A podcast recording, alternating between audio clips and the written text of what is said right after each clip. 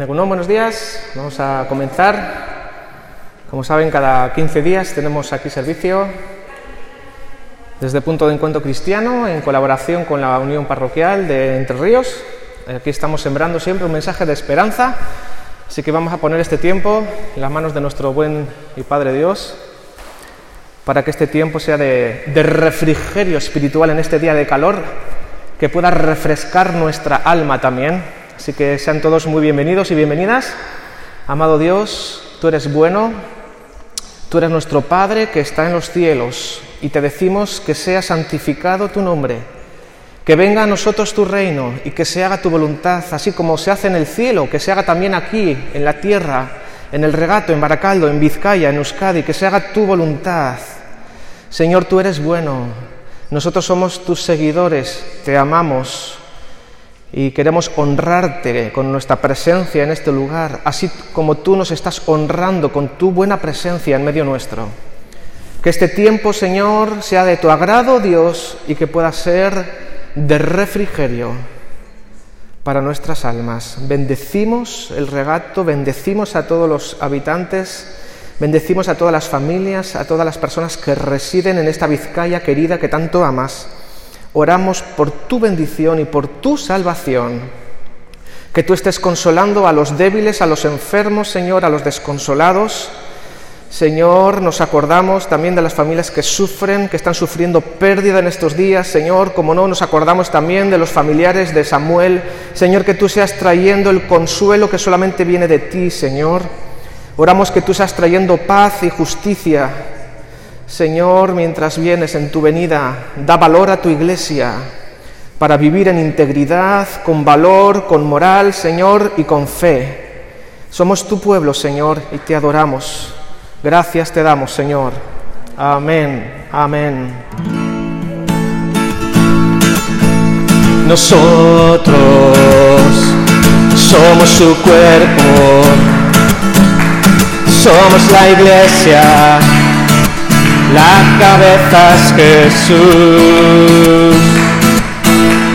Juntos, todos unidos, somos hermanos y hermanas y Dios nuestro Padre. Uh, somos embajadores de un reino invisible somos sus manos, sus pies, de Cristo el Rey y su Espíritu viendo a nosotros, nos mueve el amor, nos mueve el perdón y su Espíritu viendo a nosotros nos mueve el amor, nos mueve el perdón. Nosotros somos cristianos, seguimos a Cristo, Él es el camino. Tomamos la cruz cada día vivimos con gozo a pesar de las pruebas. somos embajadores de un reino invisible. Somos sus manos, sus pies, de Cristo el Rey y su Espíritu viviendo en nosotros, nos mueve el amor, nos mueve el perdón. Susana vive Susana egia Jesús hará mi Susará e via, susará e sia. Susará vivirá. Tú eres el camino, Jesús. Susará vivirá el guía, el camino y la verdad. Jesús hará liberar. Jesús hará el guía, Jesús hará vicia, tú eres la vida, tú eres la verdad. Y su espíritu viviendo a nosotros nos mueve el amor, nos mueve el perdón y su espíritu viviendo a nosotros nos mueve el amor, nos mueve el perdón. Nos mueve el perdón, Padre bueno, porque tú has perdonado a través del sacrificio de Jesús, esa cruz en el Calvario, por la cual tú te hiciste hombre, viviste, naciste de una virgen, viviste una vida perfecta, sin pecado, sin mancha, y nos demostraste, nos demostraste cómo se puede vivir en integridad, en santidad. Señor, para decirnos que tú eres el único camino y la única verdad, el único medio para llegar al Padre, que por nuestros medios, por nuestras propias fuerzas es imposible agradarte.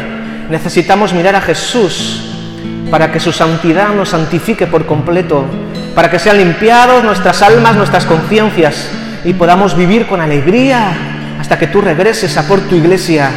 Señor, reconocemos que tú eres nuestro Dios. Nos mueve tu perdón. Tú nos has perdonado a nosotros. Y por eso nosotros podemos perdonar a las personas difíciles, aquellas que nos tratan mal, aquellas que incluso, Señor, hacen lo malo. Perdonamos, Señor, en tu nombre, para que nuestras oraciones no tengan estorbo. Perdonamos a todas aquellas personas que nos hacen mal, que nos hicieron mal en el pasado, aquellas que en el presente quizá no nos quieren. Señor, perdonamos, porque tú eres un Dios de perdón. Y así como tú nos has perdonado, en esta mañana tu iglesia, punto de encuentro cristiano, decide perdonar a todos sus ofensores, para que nuestras oraciones no tengan estorbo y podamos alcanzar tu gracia, tu paz, tu bendición. Padre nuestro, tú que estás en los cielos,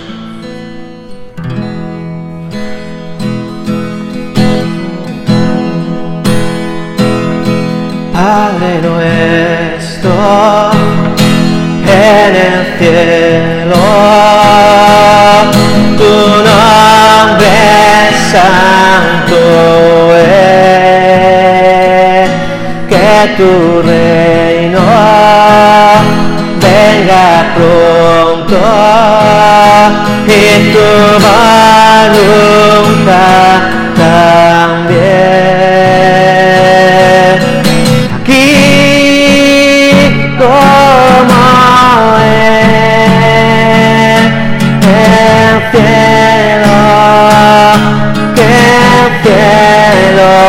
venga aquí como en el cielo, que el cielo venga aquí.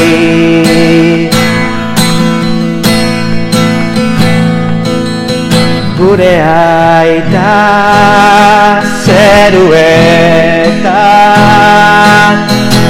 Zure izena santua. Etor beri zure reinua Zure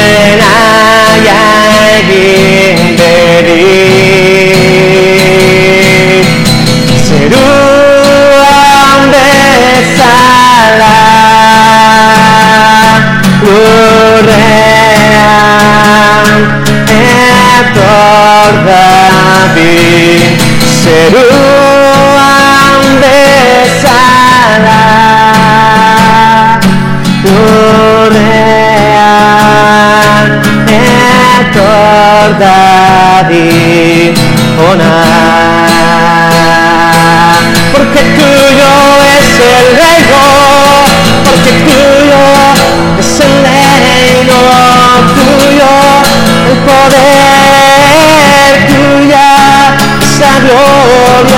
por siempre, amén.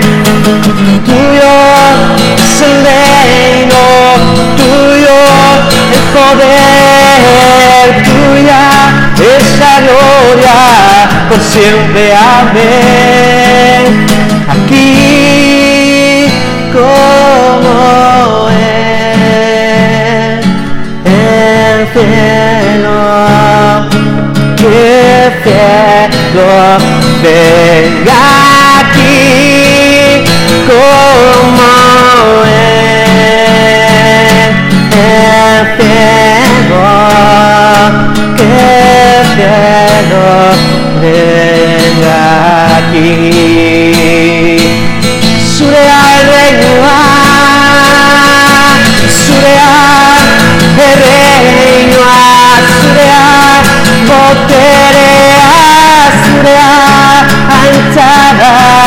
betiko alen zurea Ereinoa zurea Boterea zurea Antzada betiko alen Tuyo zeireino Tuyo el poder es la gloria por siempre, amén. Tuyo es el reino, tuyo el poder, tuya es la gloria por siempre, amén. Serua besala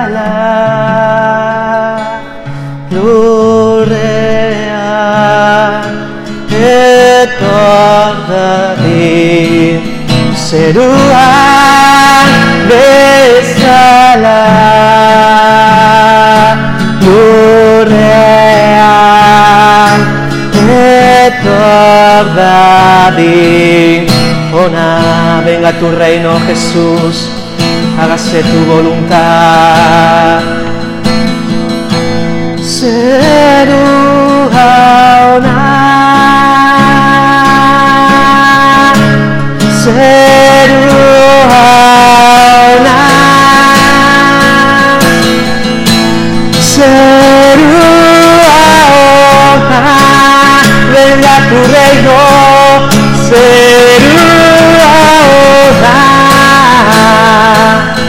nuestras vidas, Jesús. Ven a nuestros hogares. Trae tu paz, tu reconciliación entre padres e hijos, hijos y padres, entre familiares, entre hermanos y hermanas, entre cuñados y sobrinos.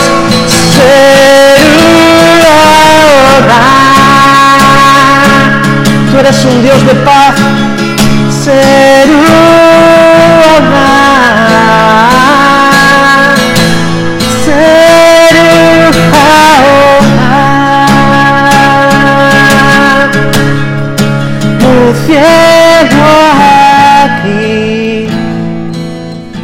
Principios de tu reino, Señor, se establezcan primeramente en nuestras vidas. Seruana, el fruto de tu espíritu es gozo, amor y paz. Seruana, ayúdanos a ser fieles seguidores de Jesús, que no menosprecian la cruz, sino que la abrazan. Seruana, que llevan la cruz cada día, que soportan las aflicciones por amor de tu nombre. En estos tiempos de confusión y de pérdida, Señor, tu iglesia sigue confiando en ti, tú eres un Dios de amor, lo has demostrado, no tienes que reivindicarte, es tu iglesia la que tiene que dar la talla ahora.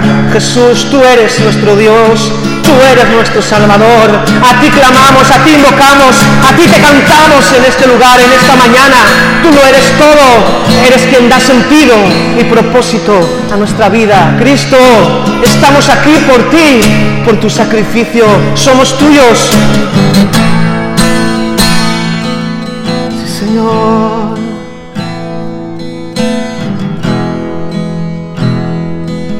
Es por ti, Jesús, que estamos aquí hoy.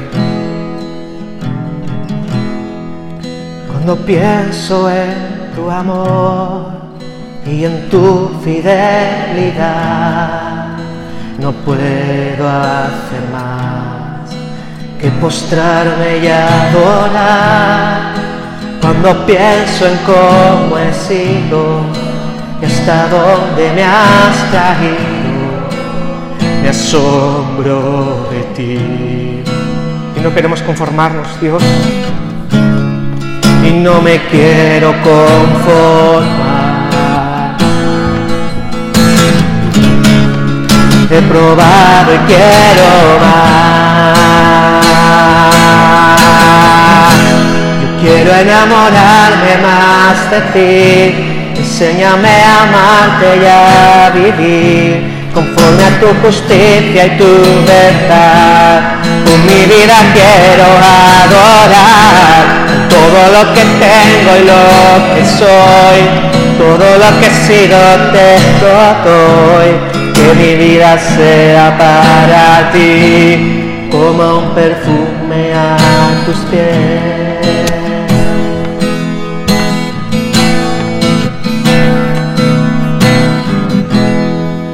Cuando pienso en tu cruz y en todo lo que has dado, tu sangre por mí, por llevar mi pecado. Cuando pienso en tu mano, que hasta aquí hemos llegado por tu fidelidad. no me quiero conformar. He probado y quiero más. Quiero enamorarme más de ti. Enséñame a amarte y a vivir conforme a tu justicia y tu verdad. Con mi vida quiero adorar todo lo que tengo y lo que soy, todo lo que he sido, te lo doy. Que mi vida sea para ti, como un perfume a tus pies. Que nuestras vidas, Señor, sean derramadas, así como tú fuiste derramado, Señor. Tú moriste para que nosotros tengamos vida, pero nuestra vida solamente permanece si somos capaces de renunciar a nosotros mismos y rendirnos a tu voluntad. Nuestras vidas sean derramadas ante ti, el único digno de gloria que nuestras vidas sean derramadas ante ti. Tú eres el único digno de gloria, Jesús, el único digno de gloria, Jesús. gure Izurita dezatela Zure aurrean Aintzaren mineko bakarra Gure bizitzak Izurita dezatela Zure aurrean. Aintzaren mineko bakarra Cristo Aitzaren mineko bakarra Cristo Aitzaren mineko bakarra Cristo El único digno de gloria Jesús, tú eres el único digno de gloria. Jesús, el único digno de gloria. Jesús, y ante el nombre de Jesús, toda rodilla se doblará y confesará que Él es el Señor, el Salvador del mundo. Cristo, Dios hecho hombre, para salvar, para rescatar, para libertar. para regalar vida eterna, esperanza, amor y paz en todos aquellos que lo siguen, que han puesto su esperanza en Él, que creen en Él aunque no le hayan visto, que son creyentes a pesar de todo. El ser humano ha sido creado y tiene una especie en el ADN que solamente puede ser llenada por el amor de Jesús. Nada ni nadie puede satisfacer el alma del ser humano, sino aquel que lo creó a su propia imagen y semejanza. Cristo, el Hijo del Dios viviente, el Dios eterno que estaba antes de la creación del mundo, soplando aliento de vida. Solo tú conoces a nuestra especie, solo tú conoces al ser humano.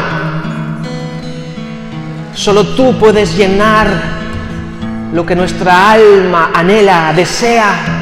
Solo tú, Dios, ten misericordia, ten compasión de todos nosotros. Ahora, Dios, toca nuestras mentes, toca nuestras almas, alimenta nuestro espíritu. Queremos escuchar tu palabra, que nos llegue al corazón y que podamos creerla y atesorarla y ponerla en práctica. Dios bendice tu palabra ahora en el nombre de Jesús, que sea para salvación. Amén y amén. Pueden tomar asiento.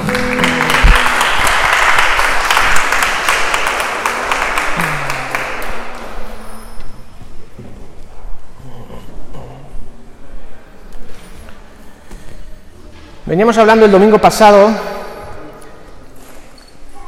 en el Colegio Salesianos, por cierto, el próximo domingo a las 6 de la tarde, Dios mediante, estaremos en el Colegio Salesianos de Cruces, compartiendo también las reflexiones de la palabra del Señor en este tiempo tan confuso de supuesta desescalada o escalada, ya no sabemos en qué fase estamos, ¿verdad? Pero en esta mañana quería hablar de un personaje muy peculiar que aparece en los Evangelios, se encuentra en el Evangelio de Marcos, capítulo 10, se llama Bartimeo. Bartimeo era un, hombre que era, era, ciego y por tanto, debido a su ceguera, en aquel tiempo en Palestina los, los, que nacían ciegos o tenían una ceguera permanente, obviamente no es como ahora, que quizá podían trabajar en la ONCE o en otros lugares, ¿verdad?, donde cada vez está más adaptado a la sociedad para las personas que tengan algún tipo de dificultad, pero en aquella época no había nada. Estaban, como se dice vulgarmente, perdidos de la mano de Dios, casi se podría decir. Eran personas sin ningún tipo de recursos y estaban abocados sí o sí a la mendicidad. Por tanto, dice aquí el Evangelio que había un hombre llamado Bartimeo, que era mendigo y era ciego. Probablemente era mendigo precisamente por su ceguera. La ceguera no solamente le impedía ver, sino lo que le impedía trabajar, porque en aquel tiempo la mayoría de los trabajos eran, requerían esfuerzo físico y un invidente pues difícilmente podría hacer ningún tipo de trabajo, así que estaba abocado a estar tirado en una esquina, a pedir limosna y a vivir de la caridad de la gente. Y dice el relato que habiendo llegado a Jericó, más tarde Jesús, saliendo de la ciudad, acompañado de sus discípulos y de una gran multitud, porque a Jesús siempre lo seguía una gran multitud. Cuando Jesús estuvo físicamente aquí en la tierra, lo seguía una gran multitud, porque era la única persona que podían ver, tocar y palpar, que podía satisfacer las verdaderas necesidades de sus contemporáneos. Y dice que había un mendigo ciego llamado Bartimeo. Era hijo de alguien llamado Timeo. Vaya nombres más raros que ponían antes, ¿verdad? Con lo fácil que es poner Paco, Andrés o Iñaki. Bueno, era hijo de Timeo y se llamaba Bartimeo. Rimaba Timeo con Bartimeo. No he investigado exactamente lo que significa meo, pero viene de Timeo y de Bartimeo, ¿vale? Dice que estaba sentado junto al camino. Al oír que el que venía era Jesús de Nazaret, fijaros, este ciego llamado Bartimeo, que además era mendigo, dice que se puso a gritar, se puso a gritar. Allí estaría al aire libre y no tenía ningún reparo, no tenía ningún apuro, no tenía ninguna vergüenza. Aquí la gente grita cuando mete gol, el Atleti o su equipo favorito. Pues este hombre, al enterarse que pasaba Jesús por ahí, dice que se puso a gritar. Y lo que gritaba no era ¡Gol de Duriz! No, no, no gritaba eso. Gritaba Jesús, hijo de David, ten compasión de mí. Y aquí lo que me demuestra es que esta persona no estaba conforme con la situación en la que se encontraba y al haber escuchado que había un tal Jesús de Nazaret que era diferente a todos los demás y que tenía fama de ayudar a los necesitados, que tenía fama de ayudar a los que estaban enfermos, que incluso se rumorea que había resucitado a un tal Lázaro. Una chispa de esperanza se encendió en el corazón de este hombre Bartimeo, ciego y además mendigo. No tenía absolutamente nada que perder, pero algo en su interior le decía, si hay alguien que te pueda ayudar, es este Jesús de Nazaret. Y ante esta chispa de esperanza que se encendió, que se enciende en tantas y tantas personas a lo largo del mundo, cuando escuchamos de lejos, aunque sea hablar el nombre de Jesús, para algunos Jesús quizá es un buen personaje o es alguien de, de la historia pasada.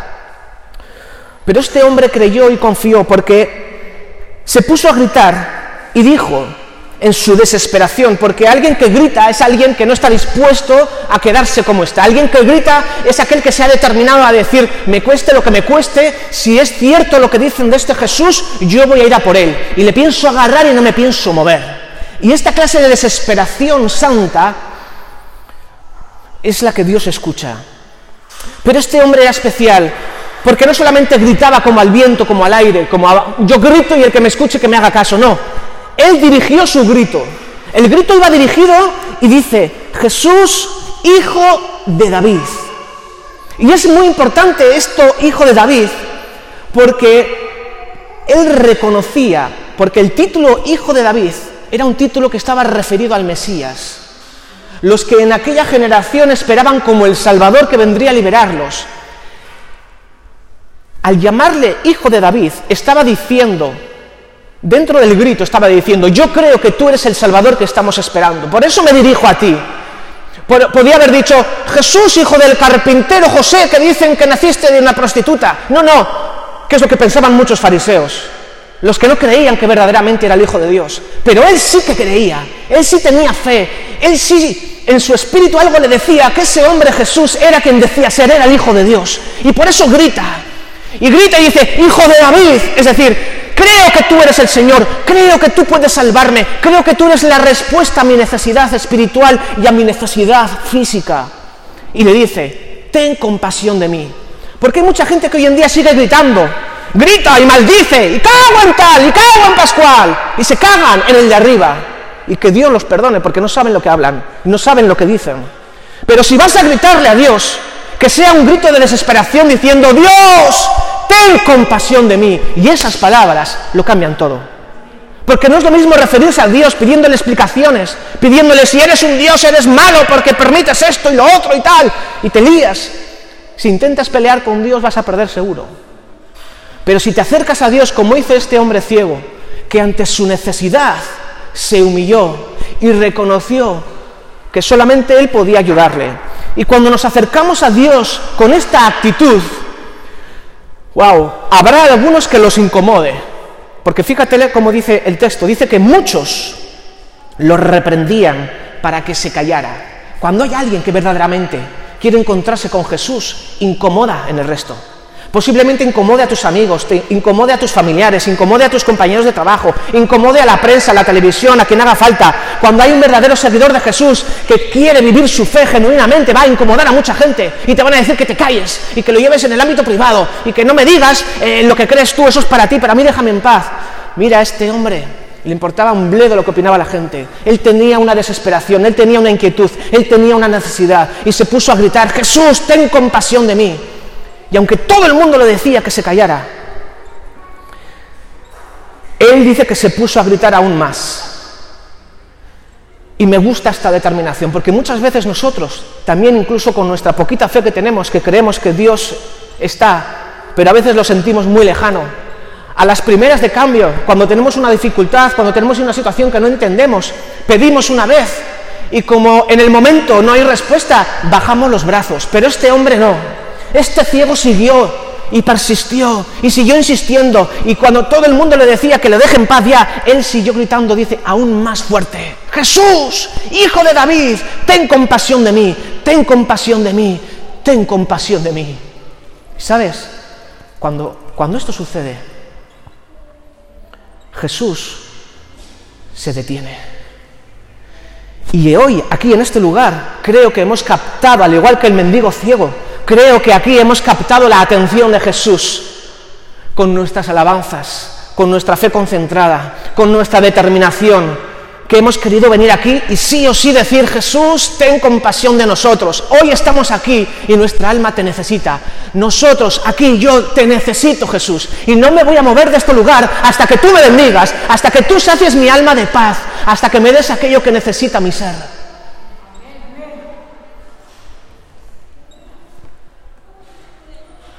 Y Jesús se detiene. Jesús siempre se detiene ante el grito, ya sea audible o en silencio. Quizá aquí hay personas que están gritando en silencio. Quizá aquí hay ahora personas que están en su interior gritando alaridos, clamando al cielo. Y quizá no te salen bien las palabras, pero estás aquí escuchando este mensaje porque en el fondo sabes que hay algo de lo que aquí se va a decir que puede cambiar tu vida para siempre. Y cuando Jesús se detiene, dice que dijo, llamadlo. Y entonces los que estaban con Jesús, los amigos de Jesús, los discípulos de Jesús, dice que llamaron al ciego y le dijeron, me encanta esto, dice, ánimo, Bartimeo, le dicen, ánimo, anímate Bartimeo, levántate porque Jesús te está llamando. Y qué bueno es que entre los que tenemos un poquito de fe podamos decir a los demás, podamos decir al mundo entero, ánimo, Jesús te está llamando.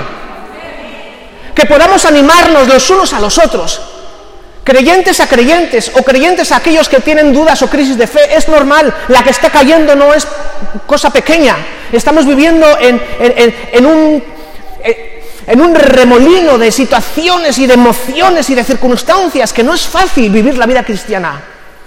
Pero te felicito porque no has negado la fe, te estás manteniendo. Y en tu necesidad sigue clamando a Jesús, Hijo de David, ten compasión de mí. Y que podamos animarnos los unos a los otros. El que sienta que está un poquito más fuerte en la fe, que pueda sostener al que está más débil en la fe.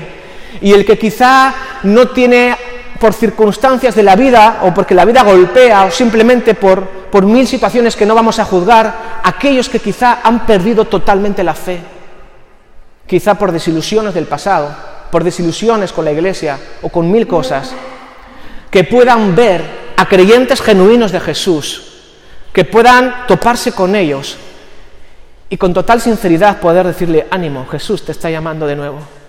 No pierdas, puedes perder la fe en la iglesia, en la institución, pero no pierdas la fe en Jesús. No perdamos la fe en Jesús. Jesús no fundó ningún templo. Jesús no vino a fundar ninguna sinagoga. Jesús no vino a fundar ninguna religión nueva. Jesús vino a salvar, a perdonar, a rescatar a aquel que se había perdido, a reconectar a la gente con Dios creador. Jesús vino para eso. Luego el ser humano ha enredado demasiado las cosas y hemos puesto demasiados apellidos religiosos, pero Jesús únicamente vino a saciar la sed espiritual, a devolver la visión, a quitar la ceguera espiritual de las personas y que puedan recuperar la fe en el Dios Padre y bueno que hemos estado cantando antes. Así que después de que los discípulos le dicen a Bartimeo, anímate, anímate porque Jesús te está llamando, dice el texto que entonces Bartimeo, el ciego, arrojando la capa, dio un salto y se acercó a Jesús. Me llama la atención que dice que arrojó la capa. Lo único que tenía este pobre hombre era una capa con la cual se abrigaba para pasar las noches. Pero era una capa que era gruesa, era pesada. Le servía también para protegerse. Y cuando escuchó que le dijeron que Jesús le llamaba, fue tal su emoción, fue tal su entusiasmo, que aquella capa que había simbolizado toda, toda su vida pasada de mendigo y de ciego, todo mendigo llevaba una capa, que luego la extendía y le servía como de mantero, para que le echaran las moneditas, y luego cuando venía la policía rápidamente lo recogía y se la llevaba a su casa. Todo lo que simbolizaba su vida pasada de ciego y de mendigo, al escuchar la llamada de Jesús, Bartimeo toma una resolución. Él podía haber dicho, que me llama, No, bastante tiempo llevo yo esperando, que se acerque Él a mí, yo me quedo aquí donde estoy. Si quiere venir Jesús, que venga, que se siente conmigo aquí en mi capa y que converse conmigo. No. Cuando escucha que Jesús le está llamando, no pone peros, no pone eh, condiciones. Lo que tenía a mano lo deja, arroja, como diciendo, ya no quiero saber más con mi vida pasada, tiro la capa al suelo. Y dio un salto y con alegría y con entusiasmo dijo, esta es mi oportunidad, hoy no se me escapa, hoy voy a su encuentro. Nada ni nadie me va a detener. Hoy tengo un encuentro con Jesús.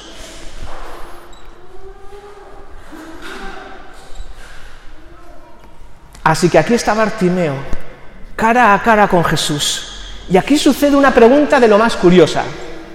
Porque era evidente que este hombre Bartimeo era ciego. Pero cuando Jesús está frente a él, le hace esta pregunta.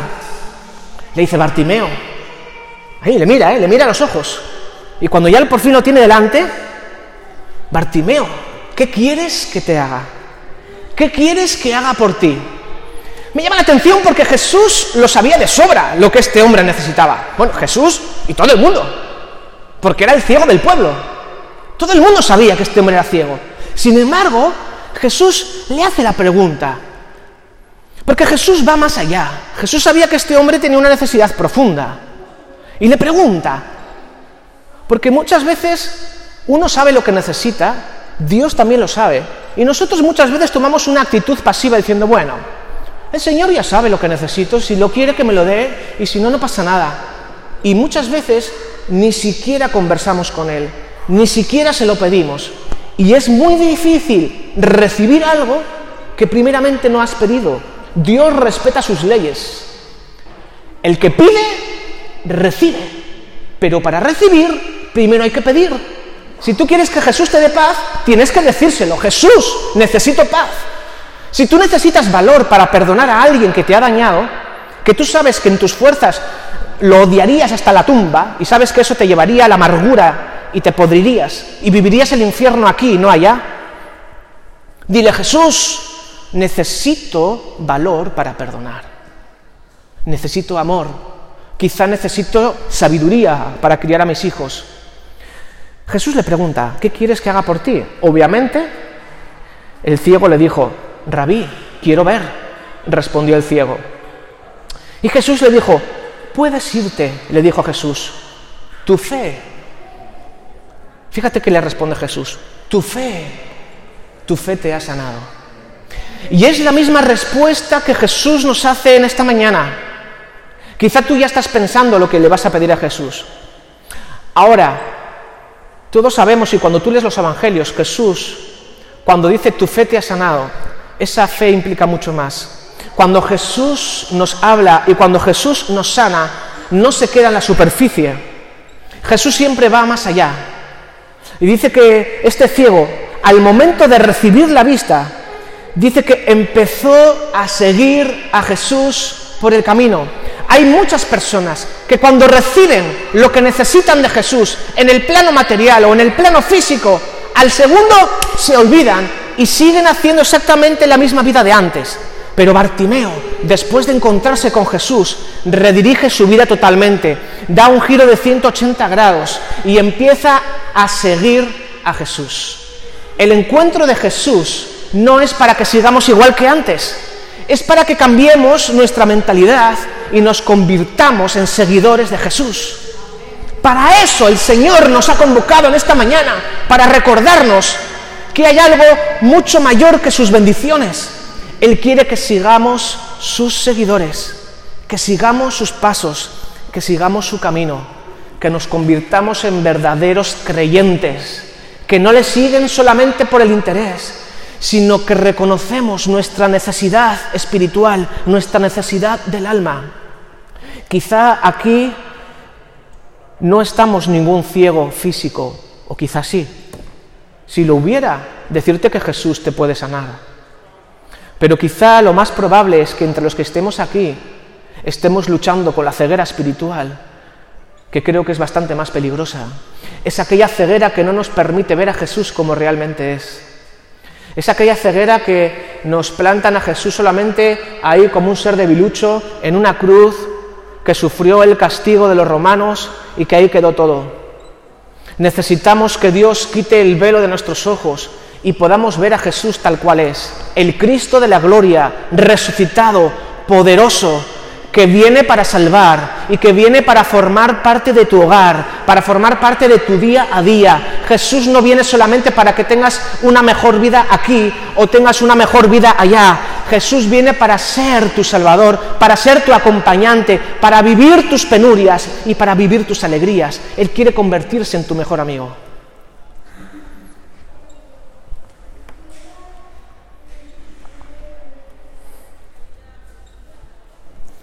Esta pregunta sigue vigente hoy en el siglo XXI.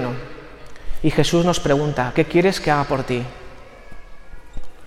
Quizá la, reacción natural es, enseguida te empiezan a venir los problemas naturales. Uy, pues la hipoteca, Señor, la hipoteca. Uy, las deudas, la letra, la renta, el colegio de los niños. Eh, eh,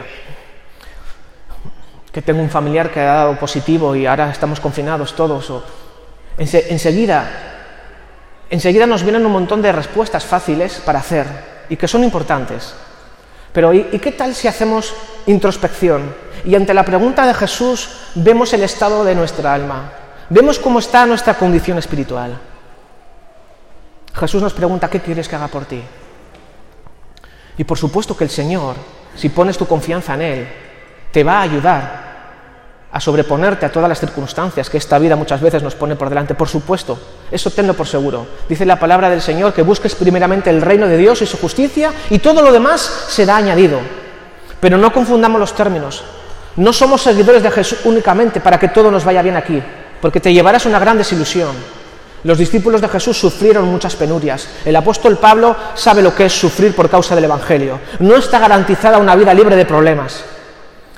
Pero si en esta mañana clamamos, Jesús, Hijo de David, reconocemos que tú eres Dios, ten compasión de nosotros. En el momento en el que invitamos a Jesús a formar parte de nuestra vida, lo introducimos dentro de nuestra ecuación, que la vida no es solamente trabajar, descansar, comer y dormir, y un poco de ocio si nos da, sino que también es vida espiritual, propósito, trascendencia. Jesús lo puede llenar todo. Si somos capaces de responder con inteligencia esta pregunta, Jesús nos pregunta, ¿qué quieres que haga por ti? ¿Le vas a pedir solamente las cosas que cualquier crédito del banco te puede solucionar? ¿O vas a ser inteligente? Vamos a ser inteligentes y le vamos a pedir que nos dé aquello que solamente el Dios creador nos puede dar. Necesitamos paz. Necesitamos esperanza. Necesitamos la seguridad de la eternidad en nuestras vidas. Que esta vida no es la única que existe, sino que hay una trascendencia, hay una eternidad. Eso solamente Jesús nos lo puede dar y se lo vamos a pedir. Te invito a que te pongas de pie y vamos a orar. Padre bueno, al igual que Bartimeo, en esta mañana te decimos, creemos en ti, Jesús, Hijo de David. Creemos que tú viniste al mundo para traer perdón de los pecados, para regalarnos vida eterna, para sembrar paz y esperanza en nuestras vidas, para darnos fortaleza para sobrellevar todo lo que suceda de aquí en adelante. Queremos confesarte con nuestra boca y decirte, Jesús, Hijo de David, ten compasión de nosotros. Ahora te abrimos la entrada de nuestra alma, te abrimos la entrada de nuestra vida. Ven, Señor Jesús, sálvanos, sánanos. Bienvenido a nuestra vida. Queremos convertirnos desde ahora, desde hoy, en seguidores de Jesús. Queremos seguirte, Dios. Queremos ser buenos cristianos. Queremos seguirte. Gracias por hacerlo posible. Gracias te damos, Dios. Amén. Amén.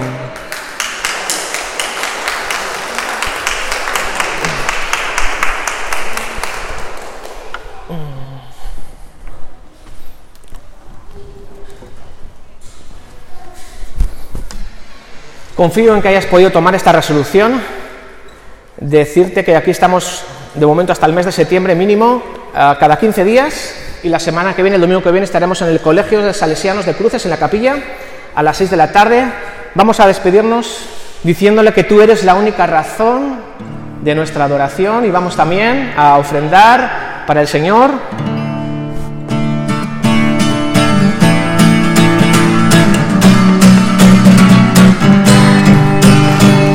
Eres tú la única razón de mi adoración, oh Jesús. Eres tú la esperanza que anhelé tener, oh Jesús. Confío en me has ayudado, tu salvación has regalado y hoy hay gozo en mi corazón, con mi canto te alabaré, te alabaré, te glorificaré, te alabaré, mi buen Jesús, te alabaré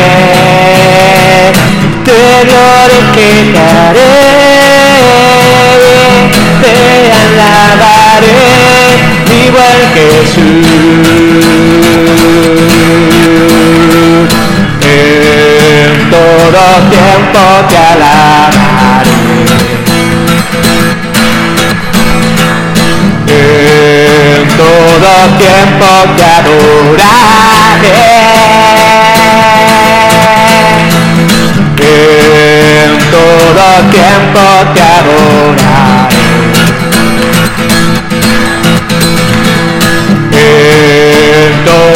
Tiempo te adoraré. Te alabaré. Te glorificaré. Te alabaré mi buen Jesús, te alabaré, glorificaré, te alabaré, mi buen Jesús. ¡Chalo, Cristo vencer!